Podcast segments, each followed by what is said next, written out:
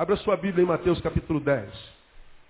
Nós temos, desde que eu voltei de férias, no início de fevereiro, ministrado essa série de palavras, baseada em Mateus capítulo 10, versículo 28, de modo que você que vem pela primeira vez aqui no ano, você pega uma série de sermões, é, e esse é o de número 4, que nós temos ministrado sobre esse versículo, mas mesmo assim, com certeza, você vai entender o que nós temos ministrado, porque um independe do outro.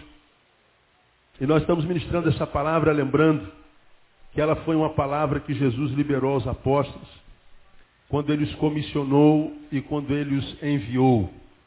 Jesus chama e envia. Jesus não chama ninguém para ficar aos pés dele o tempo todo sentado, inerte, inútil. Todos aos quais ele chama, ele envia. E aqui ele envia os doze. E aqui começa toda a história da redenção, que toda a história da igreja, aqui começa toda a história da salvação. E Jesus, quando envia os doze, mostra-lhes os perigos da missão. Você leu capítulo todo de Mateus, capítulo 10. E de uma forma muito, muito especial nesse versículo, Jesus lhe chama a atenção para o perigo que lhes espera no caminho da pregação do Evangelho. No capítulo 10, Jesus diz, olha, pregar a minha palavra, desenvolver a missão que eu tenho confiado a vocês, é uma missão que envolve riscos e riscos até de vida. E aí, lá no versículo 28, Jesus é, lhes fala exatamente isso que eu tenho é, compartilhado com vocês ao longo desses quase dois meses, e diz assim lá no versículo 28. E não temais os que matam o corpo, e não podem matar a alma. Temei antes aquele que pode fazer perecer no inferno, tanto a alma como o corpo. E não temais os que matam o corpo, e não podem matar a alma. Temei antes aquele que pode fazer perecer no inferno tanto a alma como o corpo. Então Jesus está dizendo que o perigo da missão pode chegar às vias de fato. Nós podemos evoluir em perigo até chegarmos à realidade do óbito. Somos entregues à morte. Só que Jesus, preparando o coração de seus discípulos, diz assim: olha, se o temor é inevitável, temam aquele que de fato vocês devem temer. Se o temor é inevitável, temam corretamente. Se o sentir medo é uma realidade diante de vocês, sintam medo ou, ou temam aquele que de fato merece o seu temor.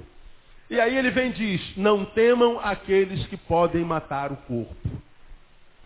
Se tem que temer alguém, não tema aquele que só pode matar o corpo e não pode fazer mais nada depois disso. Temam aquele que, além de poder matar o corpo, pode também lançar o corpo e a alma no inferno. Aí nós começamos a fazer uma análise desse texto e nós falamos sobre medo na introdução desse sermão. E falamos que, enquanto sociedade, principalmente carioca, não só carioca, o medo social é uma realidade de todo brasileiro. Está difícil viver sem medo em qualquer canto desse país. Nós tivemos no enterro ah, agora na sexta-feira, de o pai de uma das nossas ovelhas aqui, e a gente estava conversando com um dos pastores da nossa igreja que estavam lá, e ele estava fazendo alusão a essa palavra, poxa, aí você está falando sobre medo nos domingos de manhã. Eu tenho me esforçado para poder cumprir a palavra que Deus tem colocado na sua boca naquele lugar. Mas eu vou lhe confessar, muitas vezes o medo me toma e é quase que incontrolável. Pastor, porque pastor também é gente. Não é? E ele mora lá em Campo Grande e ele tem que atravessar a Avenida Brasil, passar pela Vila Kennedy, tem que passar a, a, pelos lugares mais perigosos da cidade. Ele estava, se eu não me engano, naquele trem que foi interrompido essa semana por tiroteio lá em Senador Camará. Quem acompanhou a parada dos trens aí? Vocês viram, né? Por causa de tiroteio, o trem parou, os passageiros tiveram que descer correndo, alguns queriam sair pela passarela e os traficantes na passarela com arma dizendo, pela passarela não, sigam pelo trilho do trem. E foi aquela multidão pelo trilho de trem porque os traficantes não deixaram. Acho que ele estava dentro desse trem. Ele falou essa frase, daí às vezes a gente tenta cumprir a palavra de não ser dominado pelo medo, mas está difícil. A gente muitas vezes é dominado pelo medo. Nós falamos, perdão, na introdução desse sermão, que nós, enquanto sociedade, enquanto homens do tempo contemporâneo, temos um sentimento que nos é comum, é o medo. Medo. Todos nós temos medo. E falamos que não temos para onde correr. Não tem ah, o, o, oposto do medo. Nós falamos, é, é, temos muitos exemplos. Hoje nós temos medo de bandido, temos medo de assalto. Você para num sinal com o seu carro, para uma moto com dois homens, não tem jeito, a gente começa a clamar pelo sangue. A gente tem medo de bandido. Só que, quando a gente tem medo de bandido desse lado, nós poderíamos equilibrar esse medo se a gente tivesse em quem nos refugiar. E a lógica é o seguinte, estamos com medo de bandido, vamos nos proteger nos braços de quem? Diga vocês. Da polícia. Agora, quando você foge com medo dos bandidos, corre para o braço da polícia, você se sente tranquila no meio dos policiais hoje? O que, é que você sente por polícia hoje, mormente? Medo. A gente tem medo do bandido. Ora, equilibraríamos esse medo se a gente pudesse confiar nas autoridades. Mas a gente não pode. A gente então não tem como equilibrar o medo e a gente se desequilibra. Temos vários exemplos como esse. Que a gente, tendo medo de um lado, mas tendo refúgio de outro, a gente se equilibraria. Mas hoje, nós não temos como equilibrar esse sentimento. Logo, o sentimento que domina a sociedade é o medo. Isso nós temos em comum. Medo é o sentimento dessa geração. Bom, uma vez que o medo é o sentimento comum, fizemos alusão a 1 João capítulo 4, versículo 18, que diz que o amor lança fora o quê? Quem se lembra? Lança fora o quê? Todo medo. Quanto medo o amor lança fora? Diga todo. Todo. Qual é, embora esse versículo esteja na Bíblia, qual é o sentimento que domina a sociedade hoje mesmo? É o medo. O amor lança fora o quê? Todo medo. Ora, se o amor lança fora todo medo, e o medo é o sentimento comum à sociedade, significa dizer que essa sociedade não conhece mais o amor. Porque se o amor fosse uma realidade social, medo não dominaria nossos corações. Então nós não podemos confiar num amor quando o amor é cantado nas letras das músicas, quando o amor é declamado na boca dos poetas, quando o amor é dito, recitado pela boca de um, de um homem que chega perto de você, mulher, de uma mulher que chega perto de você, varão. Porque o amor é muito mais do que um discurso. O amor é muito mais do que uma letra de uma música, o amor é muito mais que poesia. O amor que faz bem é o amor que vem vencendo o abstrato e se concretizando nas posturas, nas atitudes. Como nós não vemos esse amor prático, concreto, o amor domina. E a gente acredita que a Bíblia é verdadeira, porque a Bíblia diz que por se multiplicar a iniquidade, o que, que aconteceria? O amor esfriaria. Nós vivemos um tempo de congelamento do amor. Ora, se o amor congela e o medo domina, não há como ter outra coisa na sociedade senão desequilíbrio de toda forma, de toda sorte. Nós vivemos um tempo de desequilíbrio. Se fosse alguns anos atrás, nós estaríamos cantando, está todo mundo louco, oba, todo mundo louco. Você é da minha época, você não era nascido ainda, tinha uma música que cantava isso lá. Está todo mundo louco. Bom, se eu sei que está todo mundo louco, louco, o desequilíbrio dominou a sociedade porque o amor feneceu e o medo dominou. Ora, não adianta que eu e você fiquemos olhando para o que está acontecendo e compartilhando. É, é, a, a, vida está tão difícil. Ah, mas pastor, a vida está tão ruim. Ah, pastor, o diabo está se levantando. Ah, irmão, ora por mim porque a vida está muito amarrada. Ó oh, irmão, a vida está muito complicada. Ó oh, Deus, onde é que tu estás que não responde? Hoje nós vivemos num tempo onde pessoas só resmungam, só murmuram por causa, por causa do status quo. Por causa da condição em que nós vivemos. E nós temos aprendido que se isso é uma realidade, não adianta que o Neil, enquanto indivíduo, que você, enquanto indivíduo, olhe para a realidade que está à nossa volta e só fique reclamando. Ou nós aprendemos a conviver nessa loucura, ou nós aprendemos a lidar com medo, ou nós mergulhamos nessa realidade caótica, maligna, ou essa realidade vai nos absorver, vai nos consumir e vai nos enlouquecer também. Esse é um tempo em que a palavra nos revela esse tempo de uma forma muito clara. É isso que está aí. É isso que está aí. E se essa é a realidade, não adianta que nós fiquemos do lado de cá chorando a qualidade da realidade, porque chorar a realidade e reclamar da realidade não muda a realidade. O que muda a realidade é mergulhar na realidade e tentar transformá-la. Cada um de nós cumprindo o seu papel. O que, que tem acontecido? É que enquanto povo evangélico que somos, muitos têm usado essa realidade maligna, essa desgraça que nós vivemos, e têm se aproveitado do povo. E o que, que acontece? O mercado do milagre, ele se desenvolve nessa nação com muita facilidade, porque quanto mais você, enquanto povo e multidão miserável estiver, melhor para mim. Porque eu vou tentar satisfazer as tuas realidades. E a gente vê, é só você ligar a televisão, que quando a igreja fala de milagre, o milagre é sempre no corpo, só. Pastor, eu estava com uma verruga atrás da orelha, depois da sua oração, a minha verruga saiu. Pastor, eu estava com a pedra no rim, mas depois da sua oração, a pedra do rim saiu.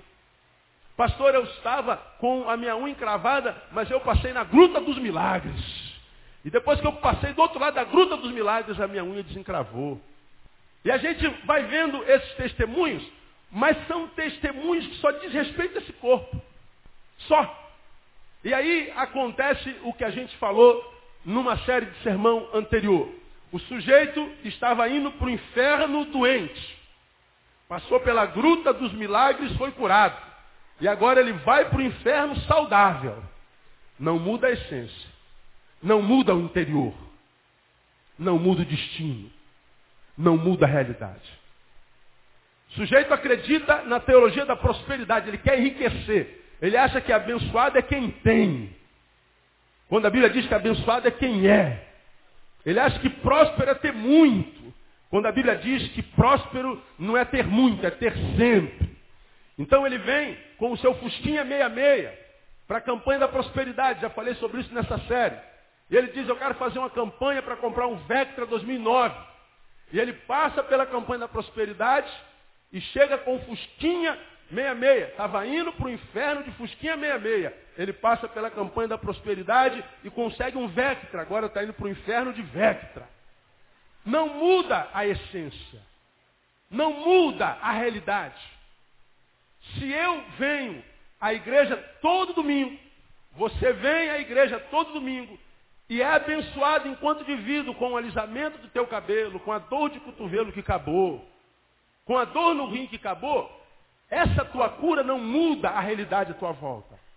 Nós estamos com esses milagres alimentando parasitismo social e espiritual e eclesiástico. Então esse texto me ensina, amados, nós estamos vivendo um tempo de medo. Nós estamos vivendo um tempo de caos social. Nós estamos vivendo um tempo de distúrbio total. Vocês estão acompanhando na televisão essa semana aquela garotinha de 9 anos que foi estuprada pelo pai, pelo padrasto. É? Todos nós temos acompanhado isso. A lei diz que ela pode fazer um aborto quando é estupro e quando a gravidez ameaça a vida da mãe. E ela estava grávida de gêmeos. Pois bem, a menina estava grávida de gêmeos e não tinha um útero do tamanho suficiente porque tem nove anos para gerar gêmeos. E a lei autorizou o aborto. Pois bem, a igreja se levantou. E o que, que a igreja fez? Quem se lembra? Excomungou o médico, os pais e toda a equipe. E está dando pano para manga. Até nos Estados Unidos já opinaram com relação à opinião do, do, do bispo. Aí a gente fica discutindo, o bispo está certo, o bispo está errado, podia abortar, não podia abortar. Eu não quero entrar no mérito da questão, nem vou dar meu apoio, nem vou dar minha opinião. Agora, eu vi o médico sendo excomungado, os pais, os enfermeiros, mas eu não vi o estuprador ser excomungado. Eu não ouvi que o padrasto foi excomungado. Eu nunca vi de um assassino ser excomungado. Nunca ouvi de um estuprador ser excomungado. Nunca vi um esquartejador ser excomungado. E eu não sei nem o que, que o excomungamento pode fazer na vida de alguém que é excomungado. Com isso eu quero dizer o quê? Excomungar, não excomungar, não muda nada. Ficar discutindo se os pais acertaram, se os pais erraram, não muda nada, amado. Se a sociedade está como está, porque os agentes do mal trabalham e trabalham com dedicação. Se os agentes do diabo que veio para fazer senão três coisas. O que, que o diabo, o ladrão, veio para fazer? Repita para mim te lembrar. Matar, roubar e destruir. Qual é a marca dessa geração, senão morte, roubo e destruição? Ora, se o diabo veio para matar, roubar e destruir, e faz isso através de seus agentes, temos que aplaudir o diabo porque ele está fazendo isso com muita competência. O diabo está se mostrando um, um, missionário extremamente dedicado à sua missão. Aquilo para o que ele existe tem sido desenvolvido com muita consagração. E a sociedade está marcada pelo medo por causa dos agentes do diabo. Só existe uma forma da gente mudar a situação. É quando os agentes do reino se levantarem com bem e com bem prático. Porque enquanto nós ficarmos nessa discussão religiosa, do pode ou não pode, no deve ou não deve, da discussão teológica, o medo vai continuar agraçando o nosso meio e as doenças psicossomáticas vão continuar epidêmicas na nossa sociedade. E vamos ter que viver uma fé mentirosa. Vimos para a igreja todo domingo, ouvimos uma palavra todo domingo, dizemos que somos abençoados todo domingo, mas essa vida de Deus que a gente recebe no domingo não acompanha a nossa vida na segunda-feira, no cotidiano da semana. O medo só pode ser dominado quando a gente mergulhar na realidade e tentar transformá-la com a nossa postura, com a nossa bondade, com a nossa solidariedade. Porque se de um lado diz a palavra cometer o mal é pecado, a Bíblia diz também que aquele que sabe fazer o bem e não faz, comete pecado. De um lado, os agentes do inferno cometem pecado fazendo mal. Do outro lado, os agentes do reino cometem pecado não fazendo bem.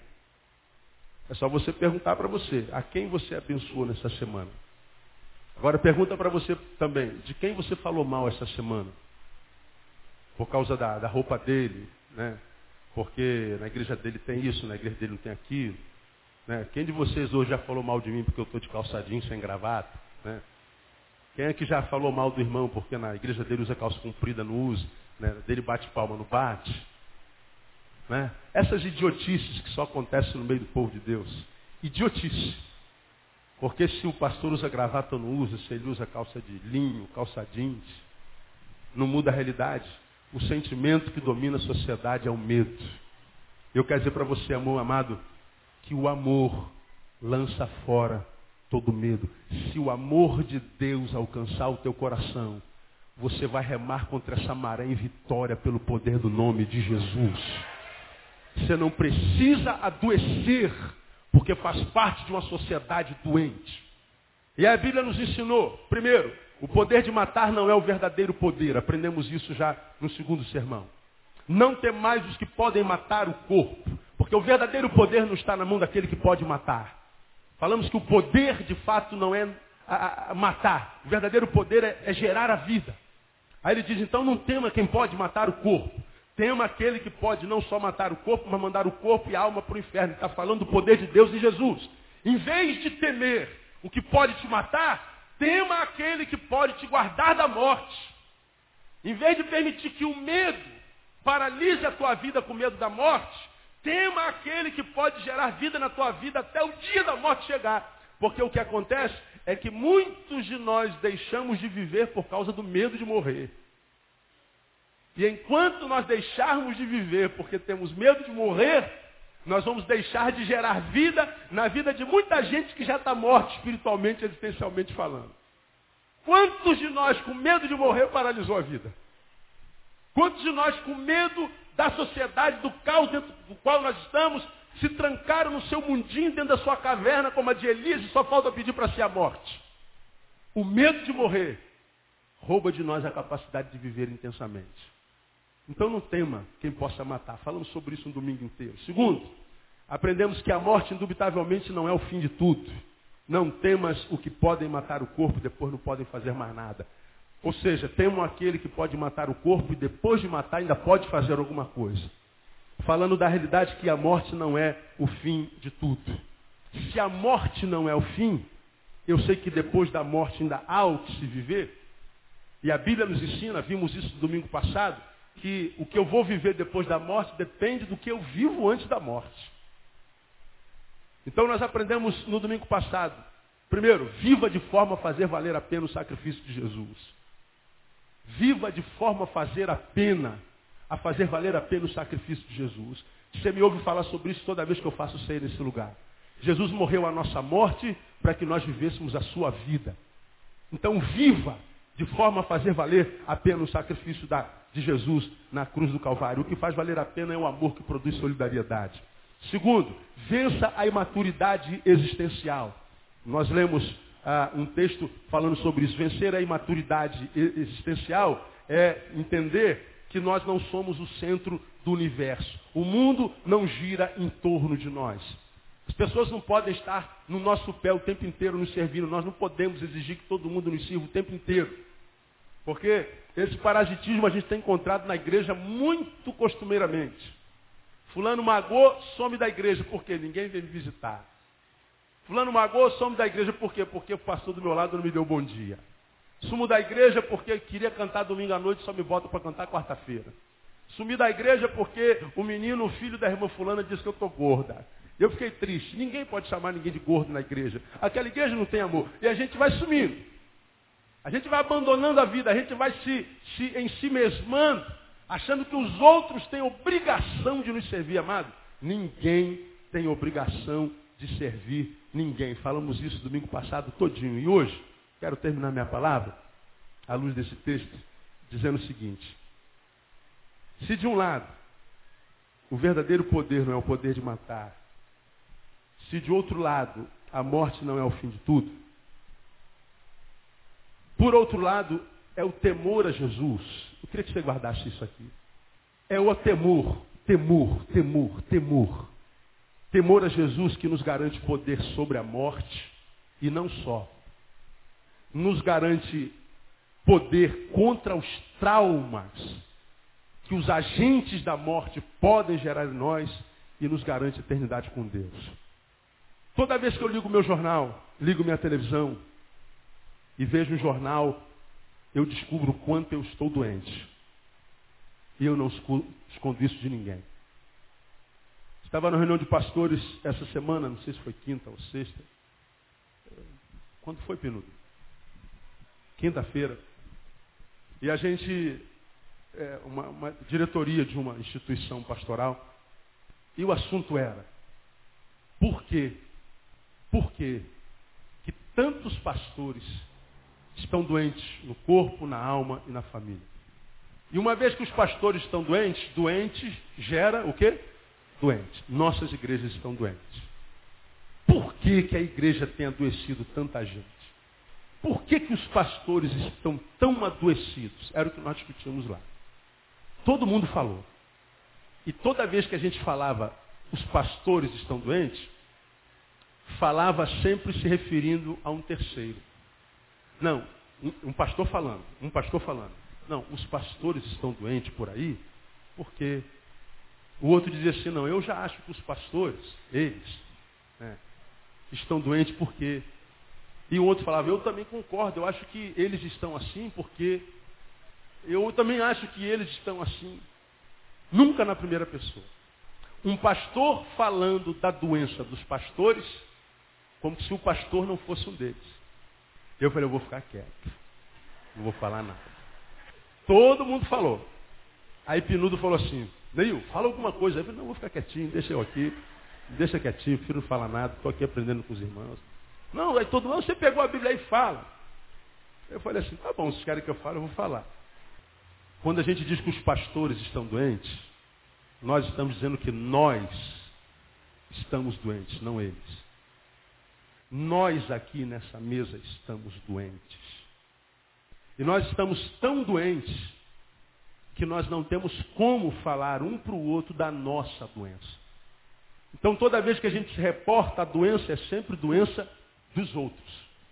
Porque você sabe que quando você pega uma gripe e tem tosse, e passa no ônibus tossindo, vem para a igreja tossindo, vai para a faculdade tossindo, vai para o trabalho tossindo, você sabe quantos médicos caseiros aparecem para nos dar o pulo do gato. Pastor, tem um xarope de própolis com limão e goiaba, que é uma beleza. Pastor, tem um xaropezinho que a minha vida, minha avó fazia. Pastor, tem um remédiozinho que é batata. E aí, no meu caso, por exemplo, quando eu tenho essas doenças assim, aparecem aquelas irmãzinhas, cada uma com uma bolsinha, sai de cada canto. Às vezes eu vou para casa com 15 potinhos de xarope. E a gente liga, a, a, abre a geladeira, está aquela multidão, aquela multidão não, aquele monte de vidrinho de xarope. Eu falo, caramba, como é que a gente tem resposta para todo tipo de enfermidade? Como é que a gente tem remédio para todo tipo de enfermidade? Como é que a gente sempre tem o pulo do gato? Mas a despeito de termos respostas para tudo, ainda assim estamos todos doentes. Sabemos tudo que tem que fazer, só não fazemos o que tem que fazer. E vivemos essa sociedade que vive um tempo, como eu tenho dito, desgraçado. Nós esquecemos a desgraça de ontem com a desgraça de hoje. E de desgraça em desgraça nós vamos vivendo. Nós estamos doentes, disse eu naquela reunião. Nós estamos doentes. E eu descubro as minhas doenças, o Neil detecta as suas doenças, toda vez que eu ligo o jornal. Ligo o jornal e vejo lá, quatro homens assaltam um casal na Niemeyer e depois de assaltá-los, manda que eles subam no parapeito e os empurram lá embaixo. Aí tu fica barbarizado. E eles se salvaram porque um segurou na árvore, outro segurou no capim, e outro não sei aonde. Foi um milagre. Aí na, na reportagem seguinte diz assim, e a polícia prendeu os quatro. Aí tu vê os quatro todo arrebentado. Aí o doente do Neil fala assim, bem feito, desgraçado. Rebenta mesmo ele, polícia. Olha a boca toda inchada. Aí o Neil que está doente fala assim, bem feito, devia ter matado esse desgraçado. Agora diga para mim, é só o Neil que sente isso aqui? Ou você sente também? Bandido trocou tiro com policial na Vila Cruzeiro. Mataram oito bandidos. O que você sente? Oh Jesus, tem misericórdia. Mais almas que morreram sem Cristo e sem salvação. É o que você sente? Você fala assim, demorou. Já foi tarde, miserável. Agora, diga isso, diga que isso não é uma doença. Diga que nós não estamos doentes. Por que, que nós os odiamos? Por causa do mal que eles praticam. Agora, o mal foi praticado a eles e nós celebramos. Somos melhores do que eles no quê? Se eles fazem parte da nossa sociedade e adoecem a nossa sociedade, nós fazemos parte da mesma sociedade e fomos adoecidos por eles. Nós estamos doentes. Agora, como é, amado, que a gente pode passar por isso, percebendo nossas enfermidades, para lutarmos contra essa enfermidade, e em lutando contra essa enfermidade, ter a certeza que nós podemos passar por essa sociedade doente sem sermos vítima do, da doença dessa sociedade, temendo a Jesus. Nos apegando à sua palavra, temendo aquele que pode fazer o que um bandido pode fazer, que é matar, mas que pode fazer mais, matar e jogar a sua alma no inferno. Mais poderoso do que um bandido que pode me jogar do parapeito da Niemeyer, é o Deus que pode me jogar do parapeito da Niemeyer, mas também pode me aparar na queda no parapeito da Niemeyer. Que a Bíblia diz, onde abundou o pecado, superabundou o quê? A graça. A Bíblia diz que maior é o que está em nós do que aquele que está no mundo. Mas por que, que nós adoecemos enquanto sociedade? Porque nós olhamos muito mais os frutos daquele que está no mundo do que aqueles que estão em nós. Porque aqueles que dizem que ele está em nós não vivem como se em nós ele estivesse. Eu sou pastor de multidões. Sou profissional da área humana. Me encontro com seres humanos todo dia. Seu pastor é tão doido que o celular do pastor Neil está na página da igreja nossa lá. Milhares de visitas dia. Seu pastor é tão doido que meu celular está na capa do seu boletim. Qualquer um pode ligar para esse doido. O colega disse, Neil, você é maluco, cara, de deixar seu celular tão, tão à vista desse jeito. Você não tem paz. Tenho paz, eu não tenho tempo, mas paz eu tenho. Ah, tenho. E mais, meu celular fica ligado de madrugada. Meu celular carrega do meu lado na cabeceira, aqui, ó, dou um nó na, no fio do carregador, penduro na cabeceira, meu celular dorme de cabeça para baixo, igual um morcego. E eu durmo aqui, ó, do lado dele. Aí fala assim para mim, você não pode desligar nem quando você dorme, eu não consigo desligar o celular. Você é doido, pois é. Doideira. Então estou te falando isso, não é para você ligar para mim, eu, pastor, estou com insônia, estou a fim de bater um papo. Eu vou falar do Flamengo. Pelo amor de Deus, você não vai fazer isso, que eu vou amaldiçoar você. Mas eu estou te contando isso para que você acredite com quantas pessoas eu me encontro por dia. E quando eu falo de medo, quando eu falo de doença social, eu não estou falando do que eu ouvi falar, estou ouvindo, estou falando do que eu vejo, do que eu percebo no gabinete. Eu estou falando de almas que eu escuto. Eu estou falando de crente, de gente que teme a Deus e não consegue controlar as emoções. De gente que por causa do que acontece lá de fora, não tem conseguido gerar vida de Deus do lado de dentro. E que perguntam o tempo inteiro o que fazer para sobreviver a isso, é se apegar a Deus. Apega-te, pois, a Deus e tem paz, foi o que disseram a Jó. Porque esse texto diz que a gente não deve temer o que pode matar o corpo, deve temer aquele que pode matar o corpo e lançar a nossa alma no inferno. E quem teme a Deus, vive uma vida que só Deus pode gerar na vida daqueles que o temem. Agora, o temer a Deus não é se transformar em evangélico, não, irmão. Ah, pastor, agora, agora eu sou evangélico. Eu era católico, agora sou evangélico. Eu era macumbeiro, agora sou evangélico. Pastor, eu era Hare Krishna, agora sou evangélico. Irmão, você sabe, como eu, tem um monte de evangélico safado. Dentro da nossa igreja aqui, eu tenho um monte de ovelha que não vale nada. Gente mau caráter, fofoqueira, mal pagadora. Está aqui sentado ouvindo? Dá uma olhadinha para o lado, vê se ele tem cara de safado. Dá uma olhadinha. Ah, eu vou te dizer mais. Se você fica com raiva quando me vê falando isso aqui, é porque você é um deles. Porque se Aracu, Arapuca não cabe em você, o pastor não está falando comigo mesmo. Eu sou sangue bom. Eu sou gente boa. Agora, se eu falo assim, eu tenho um monte de safado na igreja, tu faz cara feio, meu desgraçado, sem vergonha. É contigo que eu estou falando mesmo. Você é safado. Agora, não perde um culto. Ouve a mesma palavra que todos vocês ouvem a vida inteira. Mas você não vê a palavra entrando e mudando o caráter. Se transformar em evangélico não muda a vida de ninguém. Porque a maioria dos evangélicos que eu conheço, deles eu quero distância. Ao passo que eu conheço um monte de gente que não é evangélica, a respeito das quais, outrora, eu falava assim, puxa vida, fulano, né, rapaz? Só faltava se converter, né, rapaz? Porque é gente boa, né? O caráter dele não vale nada, porque ele não é convertido. Agora, o que é convertido para nós? É se transformar em evangélico. Bom, o povo evangélico tem crescido assustadoramente. Com eles, o fruto do evangelho tem crescido nesse país? Cresce o número de evangélicos, cresce a corrupção, cresce a drogatização, cresce a violência, cresce a injustiça social, cresce o medo social, cresce todo o índice maldito nesse país. Cadê os crentes? Os crentes estão fingindo que são crentes dentro das igrejas. Mas a gente não vê os frutos dessa crença, dessa fé, os frutos desse dito temor a Jesus, desenvolvido de segunda a sábado no caminho. Nós não sabemos viver Jesus quando não tem ninguém olhando para nós. Só sabemos viver Jesus dentro do tempo.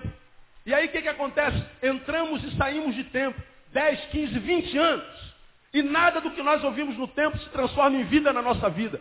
Porque a vida de Deus não é gerada num templo. A vida de Deus é gerada no temor que a gente nutre por Ele. E em função desse temor, nós moldamos o nosso caráter. Porque a gente não sabe quem é de Deus. Bom, eu não vejo alguém como sendo de Deus porque é evangélico não é evangélico. Evangélico é de Deus, não é evangélico não é de Deus. Não, para mim não. Eu continuo com a palavra que diz, pelos frutos os conhecereis. Temor de Deus é o temor que, porque é de Deus e é verdadeiro, gera equilíbrio no nosso caráter. Vai mexer com a nossa estrutura. Como diria Regis Danés. Como é que é aquela música?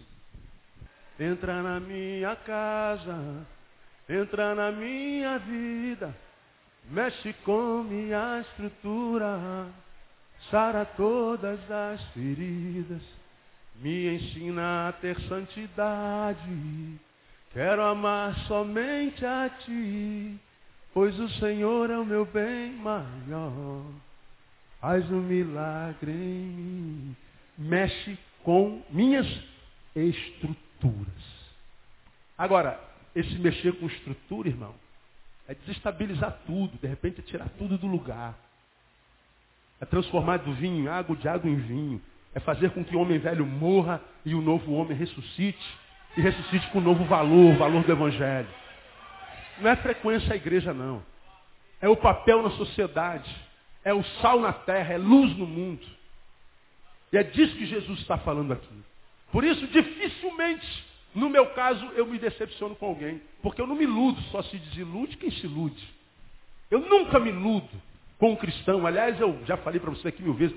Quanto mais eu vejo um crente, aquele crente santarrão, aquele crente que está sempre inconformado com o pecado. Pastor, nós não podemos tolerar pecado na vida da igreja. Pastor, nós temos que zelar pela doutrina. Pastor, nós temos que zelar pelo dogma, pela disciplina. Nós precisamos é, fazer valer a moral do Evangelho. Eu falei, isso aí, tá.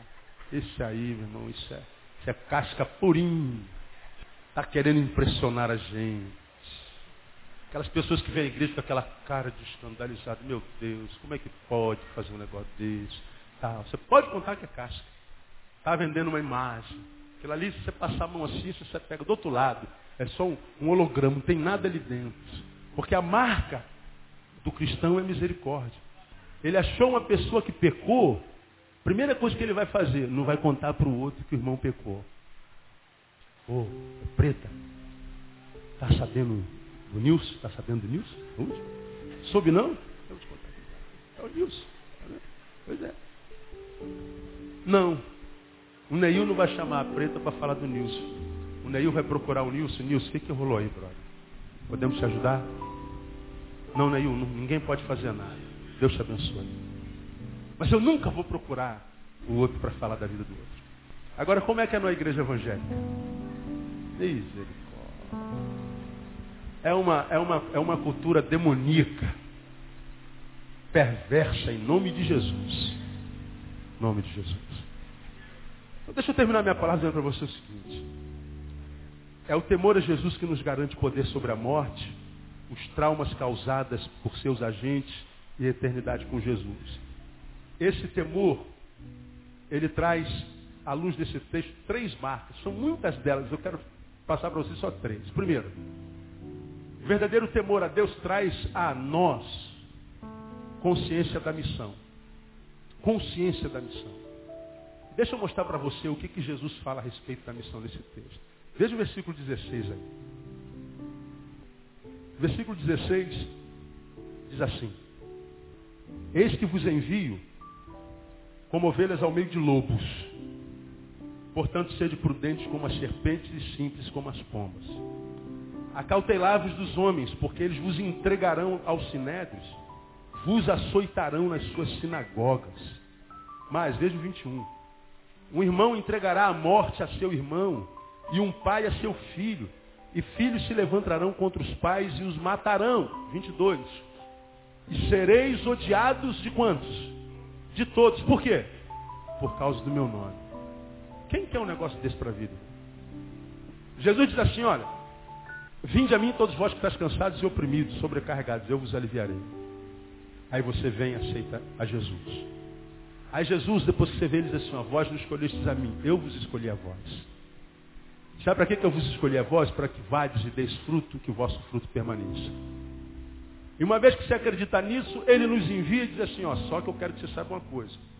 Eu estou enviando vocês não como lobo no meio das ovelhas. Não como predador no meio das presas eu estou enviando vocês como ovelhas no meio de lobos.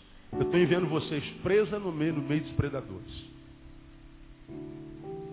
Na lei da selva para a qual vos estou mandando, vocês não têm a unção do leão. Vocês têm a unção do veadinho. Do cervo. Está vendo aquele aquele bando de leões lá, né, Hilton? Pois é, você é um cervo, eu quero que você vá lá e fale do meu amor para eles. Não, peraí, Senhor. É? Eles me comem. Eu sou Eu sou o cardápio deles. Pois é. Vá e tente mudar essa ganância, essa, essa fome, essa insensibilidade neles. Vai lá, Ney. O Senhor. Como é que o senhor quer que eu faça um negócio desse?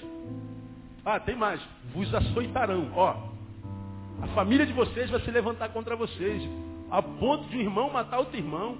Do pai matar o filho, do filho matar o pai.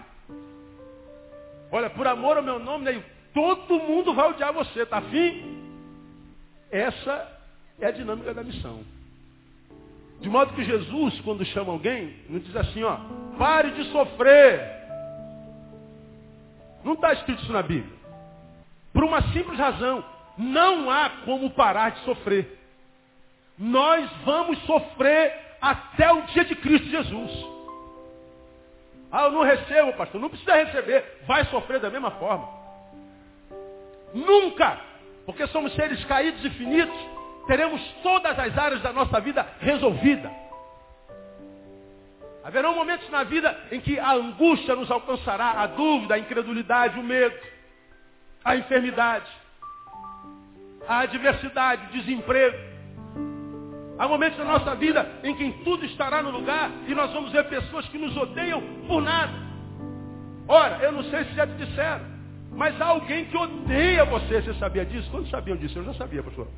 Pois é. Agora pergunte a ele, por que você me odeia tanto, cara? A maioria deles não tem resposta para isso. Por que, que algum de vocês é perseguido pelo chefe, pelo patrão, pelo vizinho, pelo colega de trabalho? Que faz com que o teu trabalho, tua casa, tua rua vire um inferno. Por que, que te persegue? Ah, se eu te perguntar por que, que você me odeia, ele não sabe. Ele odeia você simplesmente porque você existe. E ele muitas vezes desequilibra uma área da tua vida. Amado, Escuta, eu vou te falar. Pelo prisma da lógica, seguir a Jesus é uma furada.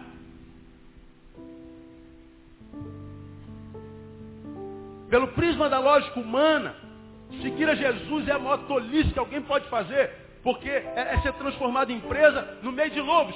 Só que quando ele diz, eu vos enviarei como um servo, como um viadinho no meio de leão, ele está dizendo assim, olha, como é que um viadinho pode ir tratar com leões, só por uma razão, pela fé. Porque só se um camarada tiver cheio de fé em Deus, para olhar para o leão sendo um servo e falar assim, eu vou lá no nome de Jesus. E quando você vai pela fé como presa, Deus te dá vitória no nome de Jesus. Agora sabe por que muitos de nós tomba? Porque nós queremos ser leão no meio de servos. Queremos poder. Queremos autoridade e perdemos a simplicidade.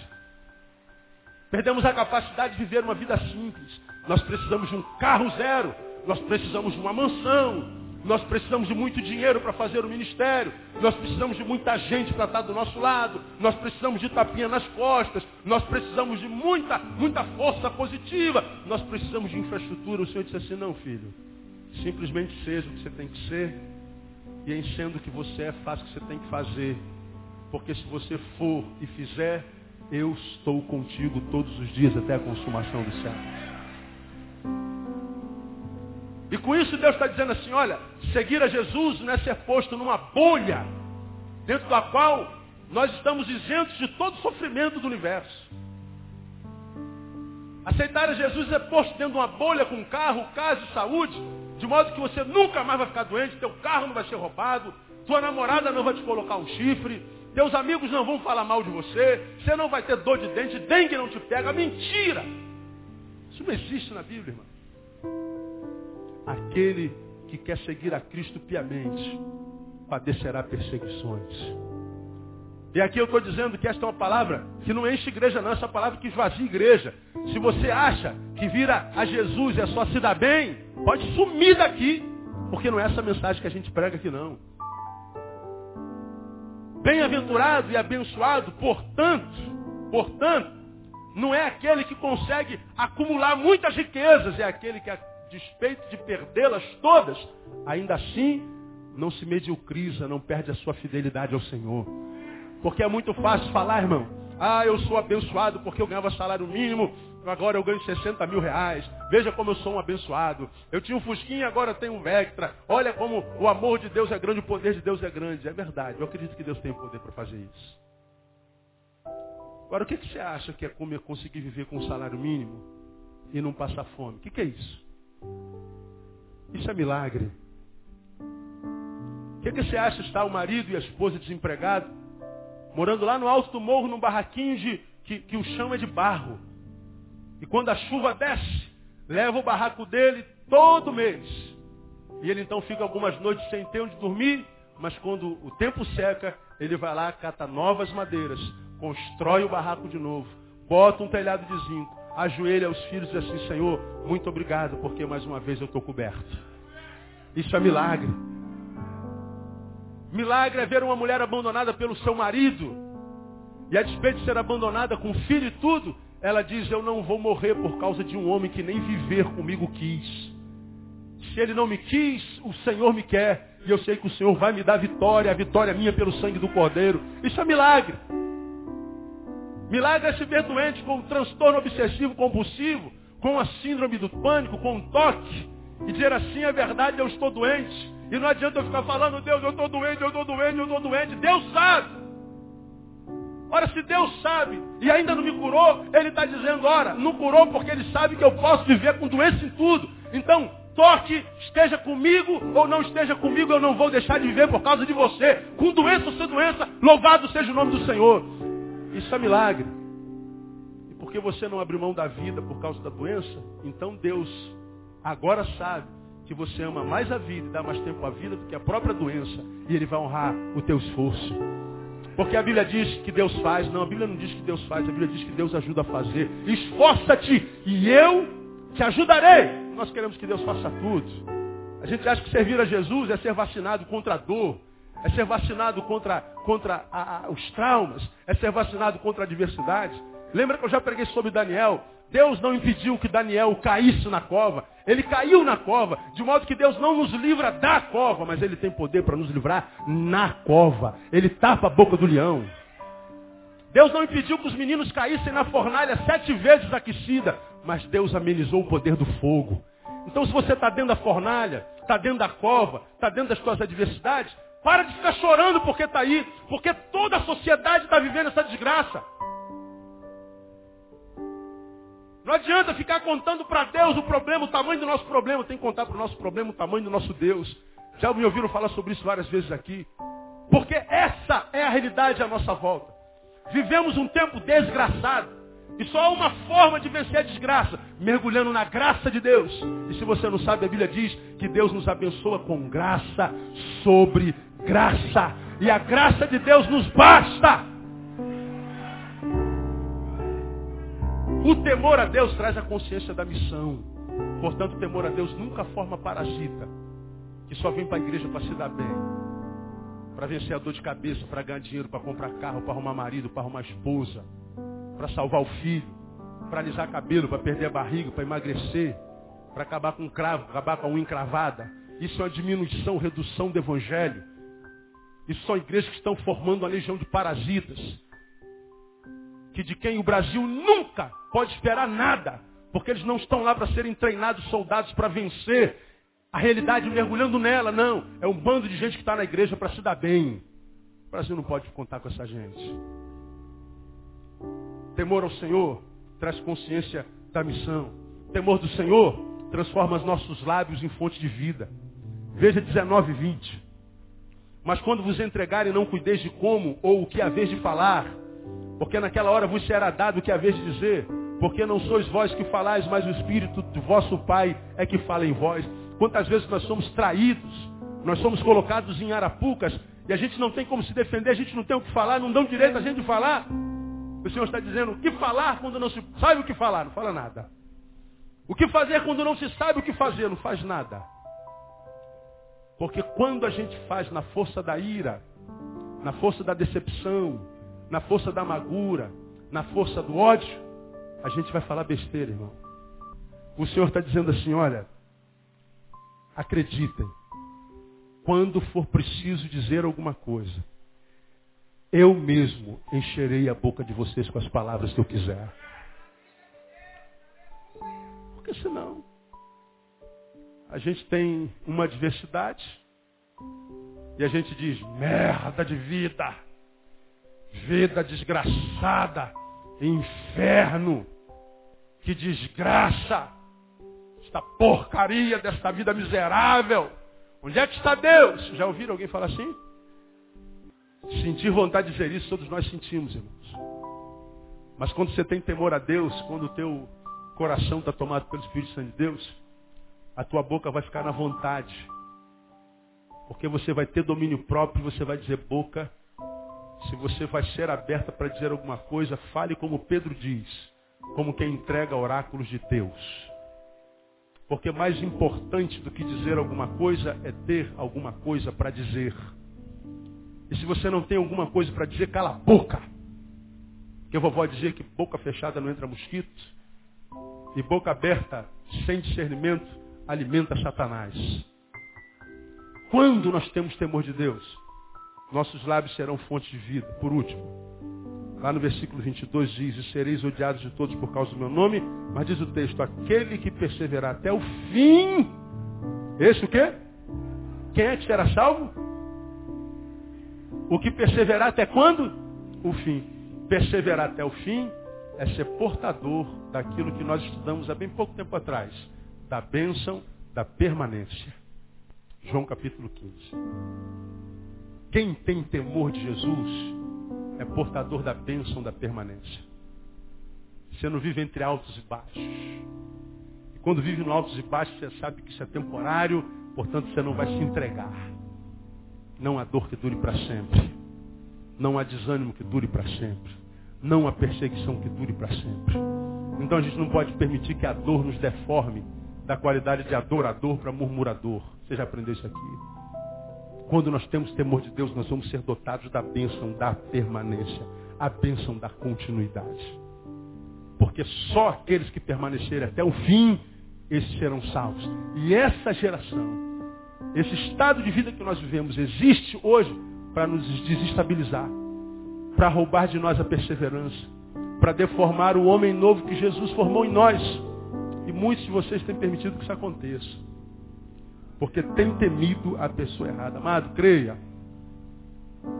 Por se multiplicar a iniquidade, o amor de muitos esfriará. Mas lembra que aquele que é dotado do amor de Deus, está debaixo daquela palavra, passarão os céus e a terra mas aquele que faz a vontade de Deus, esse permanece para sempre. Não permita que as adversidades roube de você a capacidade de fazer a vontade de Deus. Porque o Senhor vai honrar a tua capacidade de permanecer fiel até o final. Deus abençoe com essa palavra e que te ajude a praticá-la no nome de Jesus. Vamos aplaudir o Senhor. Vamos ficar em pé.